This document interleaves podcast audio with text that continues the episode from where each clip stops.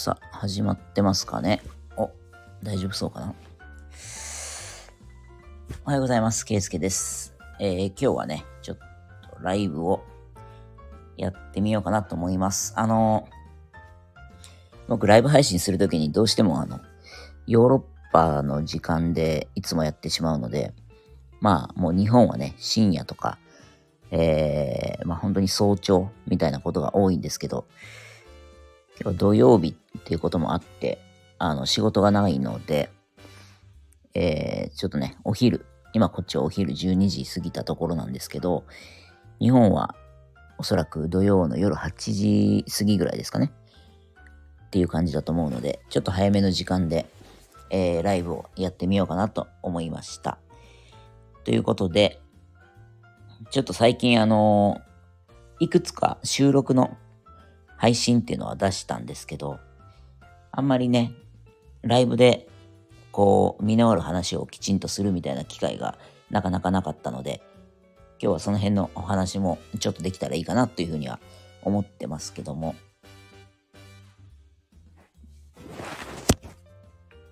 音声は聞こえてると思うんですけど、なんかね、今日あれなんですよ。外で、家のすぐ前が、あの、スクエアっていうあの広場になってるんですけど、そこで催し物があるのか、楽器の演奏がこう、すごい、リハーサルだったのかな？なんか盛り上がっててですね、音が入らないか心配してたんですけど、今のところは大丈夫そうですかね。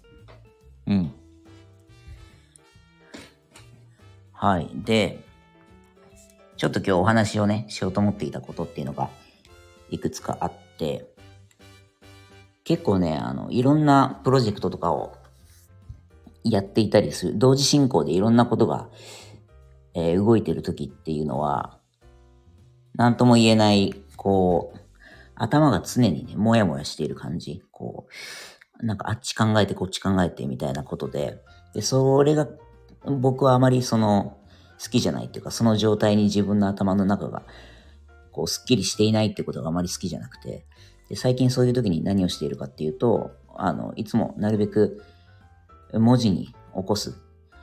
あの、全部こう、何を自分が考えてるかってことを、ダーッとこうね、えー、箇条書きみたいな感じで書き出すっていうことをやってて、でそうすると、一回まあそれを自分の目で見ることで、なんか、クリアにこう認識ができるっていうのがあって、まあそういうことをやってたりはするんですけど、で、ちょうど昨日の夜も、その頭がこう、いろんなこと考えてモヤモヤ状態みたいになったんで、それを、まあ、書き出していったんですね、一つ一つ。で、それを見ていて、それをね、今だから一回夜寝て起きて、あの、その昨日の夜自分が何を考えてたかっていうことをもう一回こう見ると、またちょっとね、違う視点で、あの、見れるというか、なんか昨日は、あ、こういうことで悩んでたとか、こういうことを、えー考えてたんだなっていうのを、もう少しこう客観的に見れるというか、で、なんか結局、これって考える必要あったのかなとか、これはでも明らかに答えはこうだよな、みたいなことが、やっぱりちょっと時間を置いてもう一回その書き出したものを見直すっていうのは、すごくこう整理整頓をする上で、なんか大事なことだなっていうのを最近思ってますね。で、まあ、結果的にね、頭も整理されてあまりこうストレスなくね、あの、過ごせるっていうのもあるので、うん。でね、まあせっかくなんで、じゃあ昨日の夜何を考えてたかっていうことを、えーっと、一部お伝えするとですね、例えばこの、今ね、えーっと、いろんな他の発信者の方とか配信者の方の、まあ、コンテンツとかね、あの、まあ、このポッドキャストもそうですし、あとインスタグラムとかもそうなんですけど、いろんな人のこう他の、えっ、と、投稿とかを見ていて、まあ、勉強してますと。いうとこで、なんかいろんな結構皆さんね、その SNS の活用みたいなところをすごくこう上手に設計されてるなっていう人がいて、まあそういう人のね、こう参考にしながら、なんか自分でも何かをこう伝えるときとか、何か発信するときに、ちょっと真似してみようとかね、参考にしようっていうことはまあ多々あって、昨日の夜もまあそういうことをまあやっていましたというのと、あとね、なんかやっぱりその、僕今本業で、えー、テック企業、テック企業のサポートみたいなことをリモートでやってはいるんですけど、それ以外に自分で、まあ、副業っていう言い方になるんですかね。なんかちょっとその、本業とは別にやっている、まあ、仕事と言えるものなのかわからないですけど、活動が、いくつかあってですね、それを最近はそっちに結構注力している時間が長くなってきているっていうような、えー、ところが一つありますと。で、じゃあ例えば何をやってるかっていうと、と、まあ一番はあの、まあもう過去にも何度もね、お話ししてますけど、オリーブオイルのそのプロジェクトっていうのをやっていて、まあこれが結構、えっ、ー、と、いろいろ進んできたりはしているので、その、あの、ちょっと現在地、今何をやってて、今どういうこう、プロジェクトの今どの辺なの？みたいなことを、なんか、ちゃんとお話ししていなかったなっていうのを思って、それをちょっと今日はやろうかなって。で、収録でやることも考えたんですけど、まあライブでやった方がいいのかなっていう、なんとなくですけど、これは思ったので、なんかそれが今日できたらいいなっていうふうには思ってます。はい。で、まずね、その、ちょっとこれご存知ない方もいらっしゃると思うので、もう一回初めからね、あの、お伝えをすると、その、まあ、オリーブオイルに関わるプロジェクトを今やっていますと。で、これを始めたきっかけは何かっていうと、去年ね、2022年の秋ですね、僕がイタリアに、あの、友達がいて、で、彼らをえー、おいでよっていうことでお誘いいただいたんで、まあ、遊びに行きましたと。で、その時に、現地で、あの、自宅に招いてもらって、で、まあ、家庭料理を振る舞ってもらったんですよね。で、そこで、えー、っと、その、地元のイタリアのね、えー、友達が実家から送られてきたっていう、そのオリーブオイルを、ちょっと食べてみてっていうことで食べた時に、まあ、すごく衝撃を受けましたと。で、これはね、結構、あの、なんていうのかな。僕も結構そのオリーブオイルとかは好きだと自分では思ってたんですけど、今まで僕が食べたことあるようなものとは全く違うもので、なんか正直、食べた瞬間、まあ美味しいかどうかもわからなかったぐらい、そのあまりにも僕が知ってるオリーブオイルの味と違いすぎてっていうのがあったんですけど、で、まあ友達がまあこれはもう、いわゆる本物のオリーブオイルだよって、まあこういう味なんだよっていうのを教えてくれて、あ、そうなんだって、まあこれが、えー、っと、衝撃的なね、出会いがありましたと。で、そこから、あの、それがきっかけでですね、その後その共通の知人であるところのオリーブ農園をやっているその農家の人を紹介してもらったりとかして、まあ、そこからね、ちょっとこう縁が、つながりが生まれたっていうのがまずあったんですよね。で、そこからですね、ちょっと僕もあの、興味が湧いてきて、オリーブオイルってどういうもんなんだろうっていうのを、そのイタリアから帰った後もね、ずっと、あの、本とか読んで調べてたんですよね。で、そうすると、まあ、すごく、こう、やっぱり、あの、まあ、日本でもね、もうだんだん知られてきてますけど、まあ、すごく健康メリットの多い、えー、調味料だよっていうところが、えー、まあ、勉強できたんですけど、あの、地中海沿岸の地域、イタリアとかスペインとかフランスって、結構あの、平均寿命っていうんですかがみんな長生きなんですよね。で、もちろん、ね、日本もあの我々長生きですけど、で地中海の人もなかなか寿命が長いですと。で、これの、まあ、古くから言われている一つの、えー、要因っていうのが、やっぱりオリーブオイルを日常的にあの、たくさん摂取しているっていうことが一つ挙げられると。で、結構これもあの、オリーブオイルって、あの、人類との付き合いがすごい古いって言われてて、もう古くはもう5000年ぐらい前から、もうあの、オリーブオイルを、まあ、オリーブとかオリーブの実とかですね、っていうのを人類はその、食べたり、あるいはその、油、油分を、えー、いろんなスキンケアだったりとか、えー、香水とかに使っていたりっていう、すごくこう、文明の中でも重要な役割を果たしてきたものっていうことがまあ知られていて、で、まあそれゆえに、まあ今でもね、こっちの人はもうオリーブオイルみんな大好きで、料理とかにもたくさん使ってるんですけど、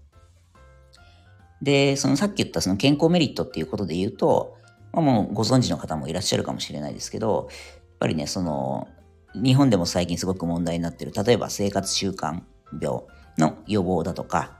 あとはアルツハイマーですね、の、えー、予防にもすごく効果があるというふうに言われてます。で、一応やっぱりこの、こういうその健康メリットをしっかりと享受できるものの、えー、まあ、大前提としてね、あのー、どんなオリーブオイルでもいいかっていうと、やっぱりそうではないらしくって、そのやっぱりなるべくこう質のいいもの、良質なオリーブオイルを、えー、しっかり摂取した場合に期待できるまあ、健康メリットっていうことらしいんですよね。なので、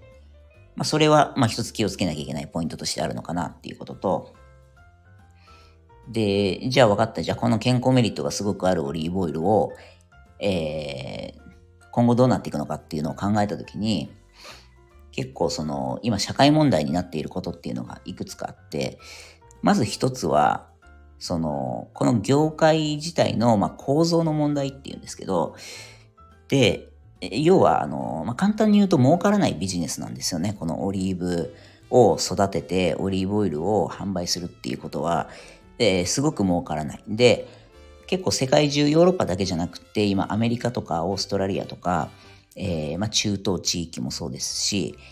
えー、まあ、日本でもね、あの、香川県とか小豆島とか有名ですけど、いろんなところでそのオリーブ農園を、まあ、経営している方っていうのはいらっしゃるんですが、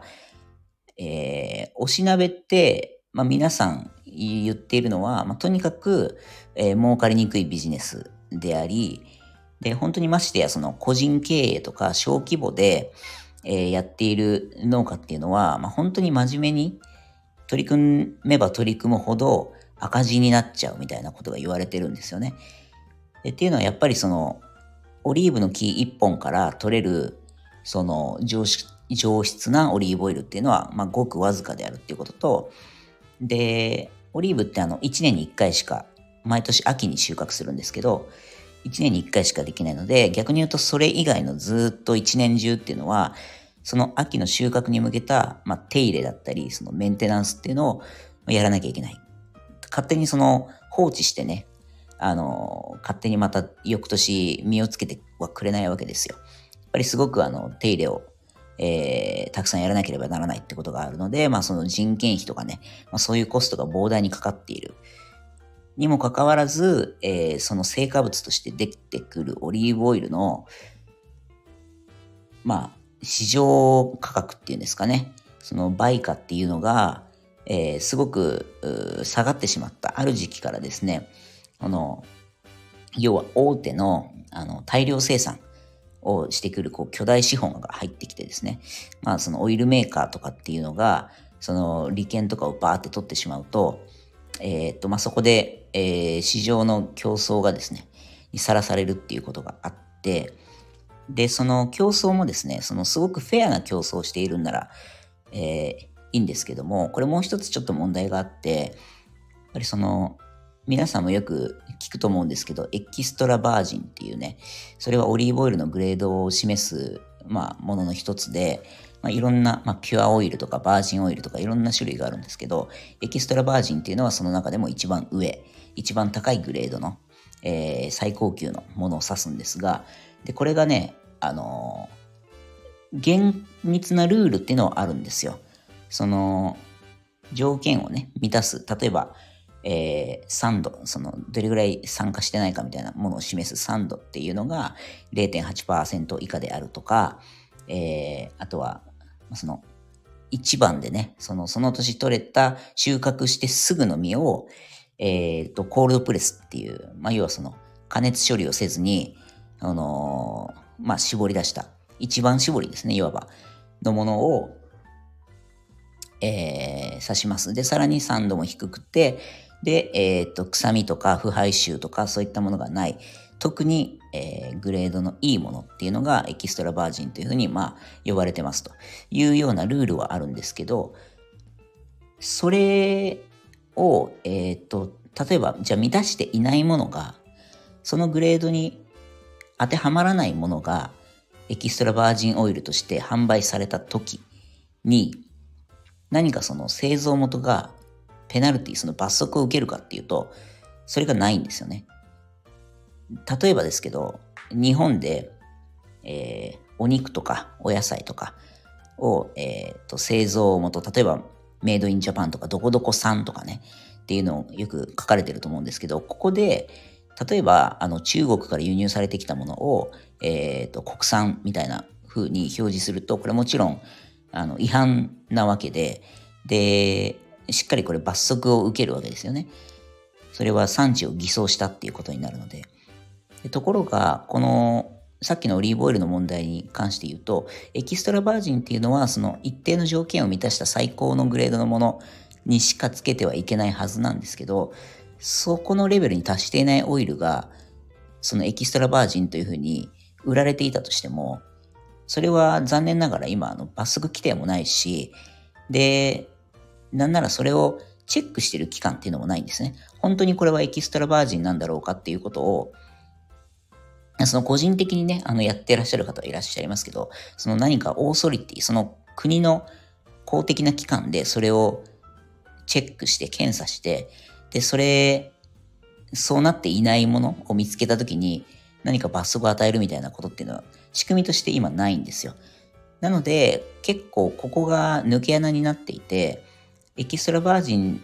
では全然ないグレードのものが、実際にはエキストラバージンとして売られてしまっているっていうことが、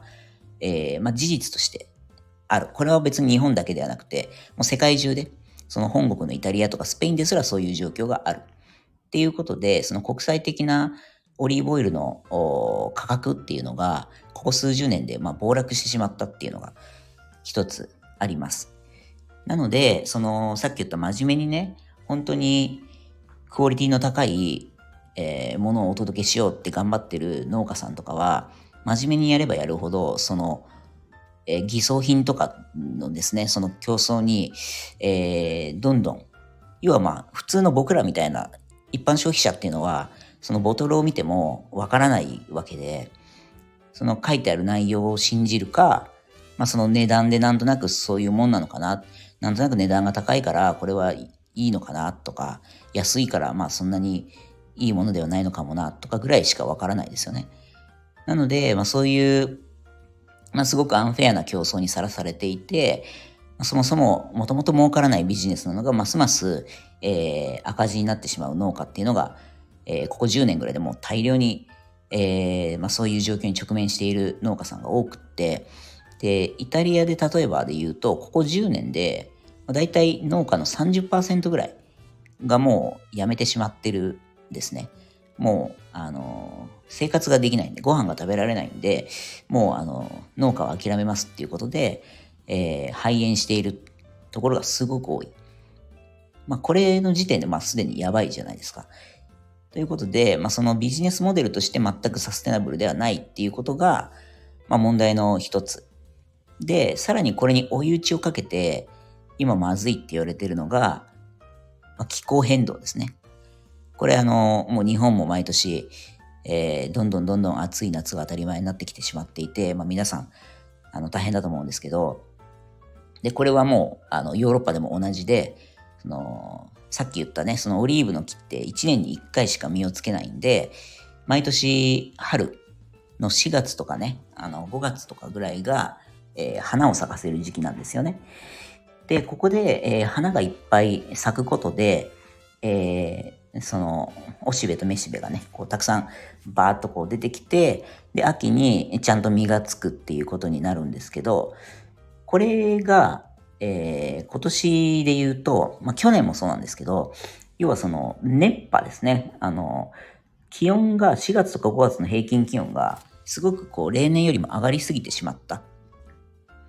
ことによって、何が起きたかっていうと、花が咲かなかったんですね。で、花が咲かないっていうことは、つまりそれはもう秋に実をつけないっていうことを意味するので、もうその年の生産量っていうのが、まあ、劇的に減ってしまうということにつながります。で、これが去年2022年と今年2023年、2年連続で起こってしまったっていうのが、まあ、状況としてあります。で、去年で言うと、もうすでに言われてたのが、例えば、世界で一番オリーブオイル生産してるのってスペイン。で、その次イタリアなんですけど、えー、この2カ国で去年のデータがですね、だいたいもう例年の40%ダウンか50%ダウンとか、だいたいそれぐらいの規模になってしまっていて、あ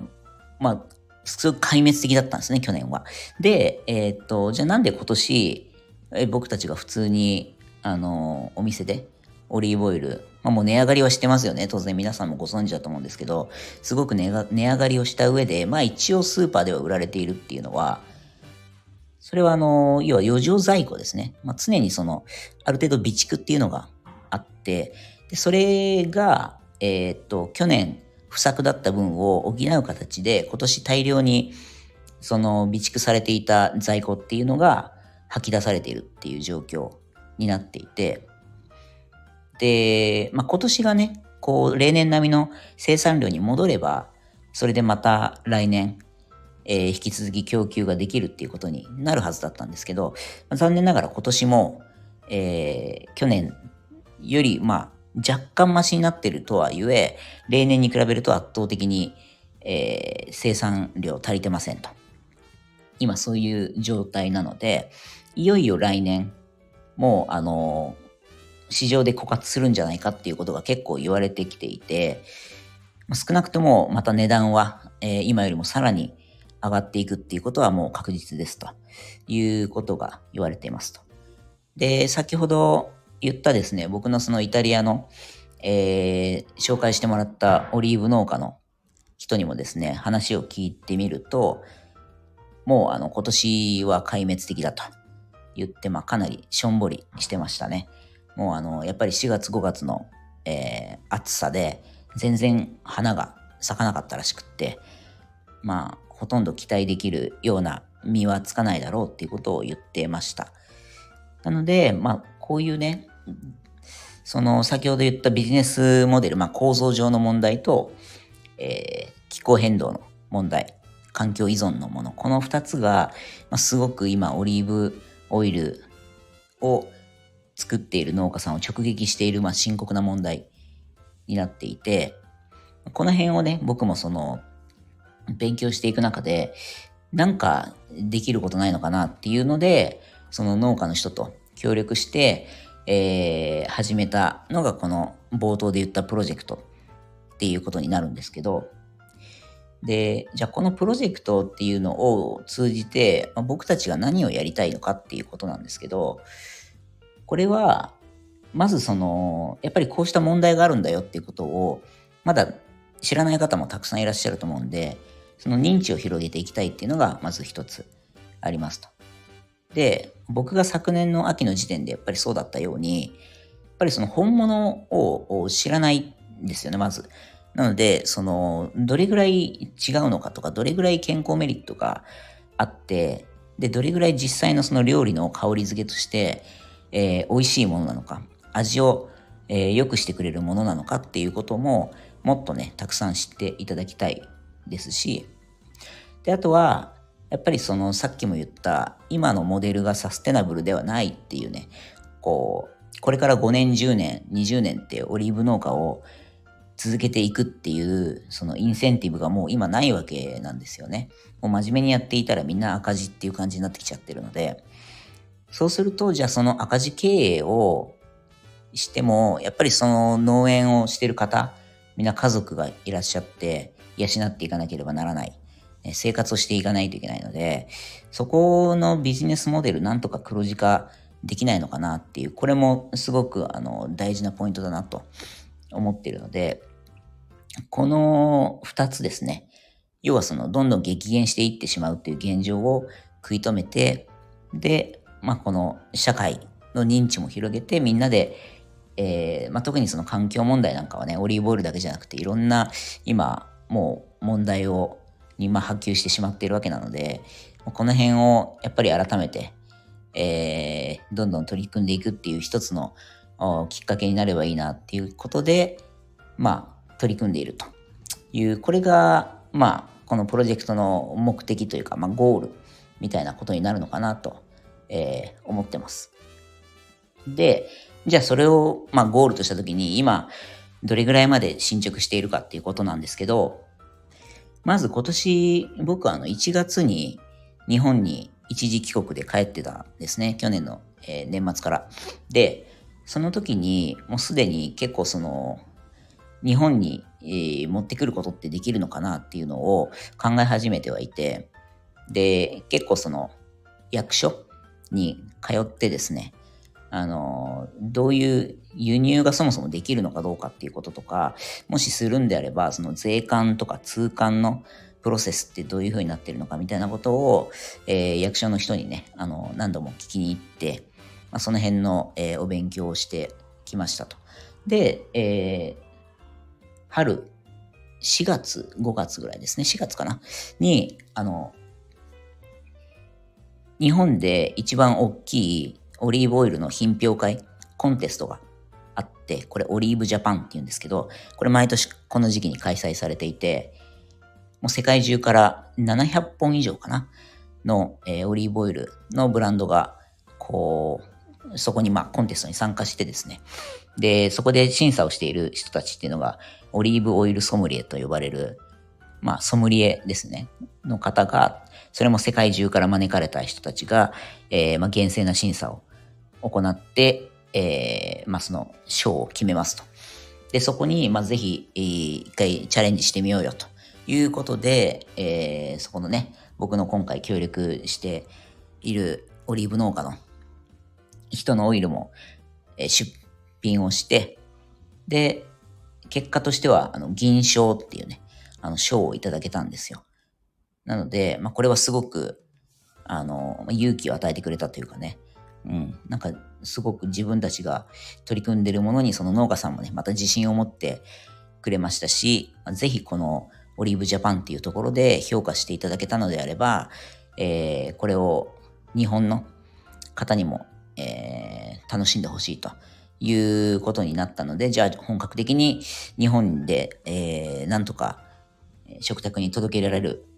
方法を考えようよというようなことで始まりまして、で、これがですね、えー、っと、今、どの辺、まあ、正直、その僕もね、こういう何かのものを、えー、外国からこう持ち込んで、で、それをしっかりその販売用の商品として、えー、仕様を作り込んで、で、物流を全て手配してみたいなことは、もう全く初めて なことだったので、まあ、全てゼロからのスタートなんですよ。なので、まず何をやんなきゃいけないかっていうと、まあその、コストを考えないといけないですよね、実際。生産にどれぐらいコストかかってて、で、瓶詰めにどれぐらいコストかかってて、ラベルを作るのにいくらかかってて、でそれをじゃあ日本に輸送するのにいくらかかってて、で、それを通関通すのにどれぐらいかかってて、物流で配送するのにみたいな、まあ、全てのその資産、コスト資産っていうのを、えー、やって、で、そこから、今度あの、マーケットのリサーチもやらないといけないです。日本では、どれぐらいのその使用なのかって、これあの、例えばですけど、イタリアだとみんなすっごいオリーブオイル、あの、毎日使うんで、売られてるそのボトルのサイズとかっていうのも、だいたい1リットルとか2リットルとか結構ザラなんですよ。で、それ1リットルとかで買っても結構みんな1ヶ月以内にそれ空になっちゃったりするんで、でも日本ってそうじゃないんですよね。日本の方っていうのはもっとその、まあもともとね、もちろん単価が高いっていうのもありますし、えー、本当にね、ちょっとこう料理の香り付けとかで、あの、使うっていう方が大半なので、その消費量がまず圧倒的に少ないですということで、それをね、イタリアと同じ仕様の1リットルの瓶とかで販売してしまうと、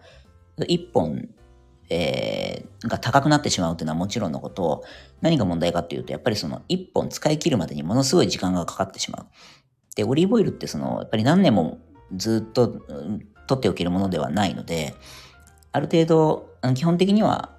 えー、1回蓋を開けたら、まあ、理想はだいたい3ヶ月以内には、えー、消費しきってほしい。じゃないと、えー、やっぱりその酸化がね、どうしても進んでしまうっていうのがあるので、まあ、そういうこともあり、であればじゃあ日本で、えー、販売する場合はそれ1リットルではないよねっていうことで、えー、いろいろリサーチした結果ですね、今250ミリ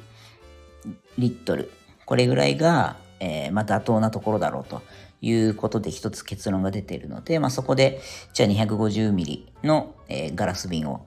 えー、それもその、オリーブオイルってすごく光に弱いので、直射日光とかね、こう、光で酸化しちゃうんですよね。なので、結構あの皆さんよく見るオリーブオイルのボトルって、なんか色がついてると思うんですよ。その着色のガラスっていうんですかね。ちょっと緑っぽかったり黒っぽかったり。それは、あれはあの、要は日光の侵入とか、光の侵入を防いで、なるべく酸化しないようにっていうことでそうなってるんですけど、まあ、そういうものを調達したりですね。あとは、その、じゃ日本で売りますってなると、日本のその、いろんな、えー、食品表示基準とかね、そういう法規制絡みのこういうラベルにこういうことを記載しなければいけないみたいなルールがあるので、まあ、それをいろいろと調べて、えー、ラベルを作ったりっていうことも手配をしてですね。で、まあ、あとその、ロジスティック、物流のところですね。うん、具体的には、その、イタリアから物を運んで、で、そのまとまってドンと送ったものが、えー、まあ、これ、あの、船便でやると時間かかりすぎちゃうんで、あの、品質を最優先するとですね、やっぱり空輸、もう飛行機でもう出荷してすぐ届くのがいいだろうっていうので、空輸でやるんですけど、で、その、まあ空港に着いたものを今度どうやって倉庫まで運んで、その倉庫から、えー、全国に配送できる状態にしておくかっていう、まあここのところですね。そこの今物流を、えー、っと、いろんな業者に見積もりを取りながら、えー、まあ、相見積もりという形で今やっているというところと、あとはもういよいよその、さっき言った通関もですね、やっぱりいろいろ書類を準備しないといけないので、この辺の、えー、書類の準備ですね。これが、あ通関に引っかかってしまわないように、えー、しっかりと、えー、その辺の手配っていうのもやっていかなきゃいけないというところと、あとはじゃあこれどうやって売るのっていうことですね。で、あの、ちょっといろいろと、あの、僕も本業で今、その会社員でですね、やっている、えー、のがちょうどあの、e コマースっていう、要はその、オンライン、えー、ネットショップですか？の、えっ、と、プラットフォームの会社で僕働いてるので、そういういわゆる EC サイトっていうその通販サイトみたいなのを立ち上げるっていうことはもちろん、あの、技術的にはできるんですけど、まあ、それ、まあいろんな、もちろん販売方法があるので、まあ、それをね、あの、いろいろとまあ検討をしている中で、今一つ、えー、たどり着いた答えとしては、そのクラウドファンディング、クラファンを使って始めてみるのがいいのかなと。要はもう僕らこれ全てゼロから始めてる段階で、今まで日本に、え、流通したことがない新しいそのブランドを初めて持ち込むっていう形なので、す、で、に市場がね、あのー、まあ、市場はあるんですけど、まあ、ブランド認知が今ゼロなので、まあ、これをいきなり EC でなんか販売してますってやっても、なかなか集客とかお客様に買っていただくって、まず見つけていただくっていうことが難しいだろうなっていうふうに思ってるので、一回その、すごく小規模な、あの、なんていうか、ロットでもあるので、であればもうクラウドファンディングを一回使ってみて、まあ、ここでどれぐらいのその、えー、まあ、プロジェクトとして、えー、集客ができるかっていうのを試してみようかなっていうところが一つあります。で、このクラウドファンディングを使うところのもう一つのメリットは、これその一応クラウドファンディングって自分たちで目標金額を決めて、いくら以上いったらプロジェクト成功とかっていうふうには言うんですけど、でもあの、僕たちみたいにもうすでに商品がある場合っていうのは、まあ、購入型っていうふうに言われていて、あとそのオールイン形式っていうね、まあ、これちょっとあの専門用語なんです、あれなんですけど、要はあの、売れたら売れただけ、あの、別にそれが目標金額に行ったか行ってないかは関係なく、えー、お買い上げいただいた方全員にあの商品を届けられるっていうタイプのクラウドファンディングとしてやれば、えー、まあ、どっちにしろね、その、買ってくださった方には商品届けられるっていうことと、で、まあ、そのどれぐらい、まあ、事前予約みたいな形にもなるので、その、購入いただいた分だけ日本に発送すればいいっていう、その、日本で、こう、多く在庫を抱えてしまうっていうのが一番品質的にも良くないですし、で、その、もちろんね、コストにもかさんでくるっていう、まあ、そっちの問題もあるので、あまりいきなりこう EC 立ち上げて倉庫に物を置いてしまうよりは、やっぱりその、事前にお買い上げいただけるクラウドファンディングっていうものがおそらく適してるんだろうなという結論に至ってですね、まずはそういうところから始めてみようかなっていうのを今、えー、準備中という、これが、ま、現在地ですかね。うん。やっ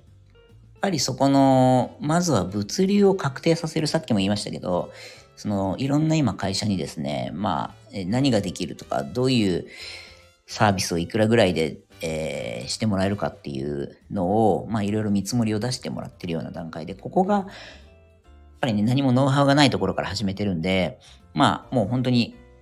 毎日が、えー、新しい学びがあるっていう一方で、結構難しいところでもあるなっていうのは感じてますね。うん。っていうのと、あとはその、まあ、通関関係の書類の準備ですね。ここも、えー、結構、もう今までやったことがない領域なので、結構その、すでにそういうことをお仕事でされてる方たちに、まあちょっとご相談をね、あの、コンサルみたいな感じでご相談を、えー、させてもらいながら、まあ進めているっていう感じではあるんですけど、はい。まあね、で、今のそのさっきのクラウドファンディングの話で言うと、えっ、ー、と、結構個人の方に、えー、まあ、買っていただいたりお届けができるっていうことを、まあ、前提に、えー、仕組みは作ってるんですけど、やっぱり、レストランとか、その、そういうところでも使ってもらいたいなっていうのがあるので、まあ、そういうところに、えー、少しずつ営業をかけていたりとか、なんか、そういうこともやっていたりはします。はい。で、あとね、そのさっきも言ったクラウドファンディングですごく、あの、大事なポイントっていうか、まあ、これあの、頭を悩ませるところなんですけど、要はクラウドファンディングって、あの、リターンってね、要はその、えっ、ー、と、ファンディング、お金を出す人にとってお金を出す、まあ、インセンティブだったりとか、なんかその価値ですね。どういうリターンをもらえるっていうところを、えー、っと、しっかり考えておく、設計しておくっていうことが、まあ、とても大事。まあ、そこが肝になっているので、例えばオリーブオイル売りますだけで1本いくらですだけでは、まあ、不十分で、えー、要はそのプロジェクト、僕が今こう、だらだらとお話ししているようなね、このプロジェクトに、えー、まあ、共感していただける方が、まあ、どういうふうに、えー、そのプロジェクトに参加できるかっていうこととか、ま、どういうふうに、うん、だから物だけじゃないんですよね。オリーブオイルをいくらで買うっていうことはもちろん一つの体験なんだけれども、それよりももっと、えー、深い体験とか、えー、なんか違うプロジェクトへの参加方法っていうのが考えられないかっていうことを、えー、考えてですね、まあ、そういうものをリターンとして、えー、こちらが提示するっていうこともありで、というかまあむしろそれをしないといけないので、まあ、そこのですね、リターンを今どういうふうに設計しようかなっていうところは、えーまあ、最近一番僕が時間を使って、まあ、勉強している。もう今世の中にね、山ほどクラウドファンディングってあって、まあ、うまくいっているプロジェクトもそうでないプロジェクトもたくさんあるので、それをこうえー、参考にね、えー、しながら勉強しているという、ここですかね。まあ、これを僕のその冒頭で言った頭がもやもやすることがあるっていうのはもう多分これを考えてる時間がかなり長いからっていうことなのかなっていうふうには思うんですけど、うん。なんかどういうリターンがあったら嬉しいんですかね。うん、これは結構皆さんにも問いたいところで、結構何かね、なんか感想というか、なんかアイデアでも何でもいいんですけど、なんかある方はね、ぜひ教えていただけたら嬉しいなって思いますけど、うん。今どれぐらい、あ、もう40分以上喋ってるのか。すごいな。なんかあっという間に時間経っちゃいますね。いつもだいたい、そうかそうか、すごいな。だいたい僕ね、いつもライブするときって、30分ぐらいなんですよ。なんですけど、今日は、ちょっともうなんか、だらだらと話していいから40分以上になってしまいましたけども。そうですね。まあ、こういうところを、えー、今、やってますということで、まあ、現在地をお伝えするライブということで、やらせていただきましたので、えー、もしこれ最後までね、お聞きいただけた方が いらっしゃるのであれば ぜひ、あの、この感想と、でさっき言ったそのクラウドファンディングの、えー、リターンですね。なんか、どういうものがあれば、そのプロジェクトに参加する方法とか、えー、何か一緒に体験できるようなこと、何がこう、考えられるかみたいなところも、なんか皆さんの中でもし何か思いついたことがあればね、あの、またレターでも、インスタグラムの DM でも構いませんので、教えていただけたら嬉しいかなというふうに思っております。はい。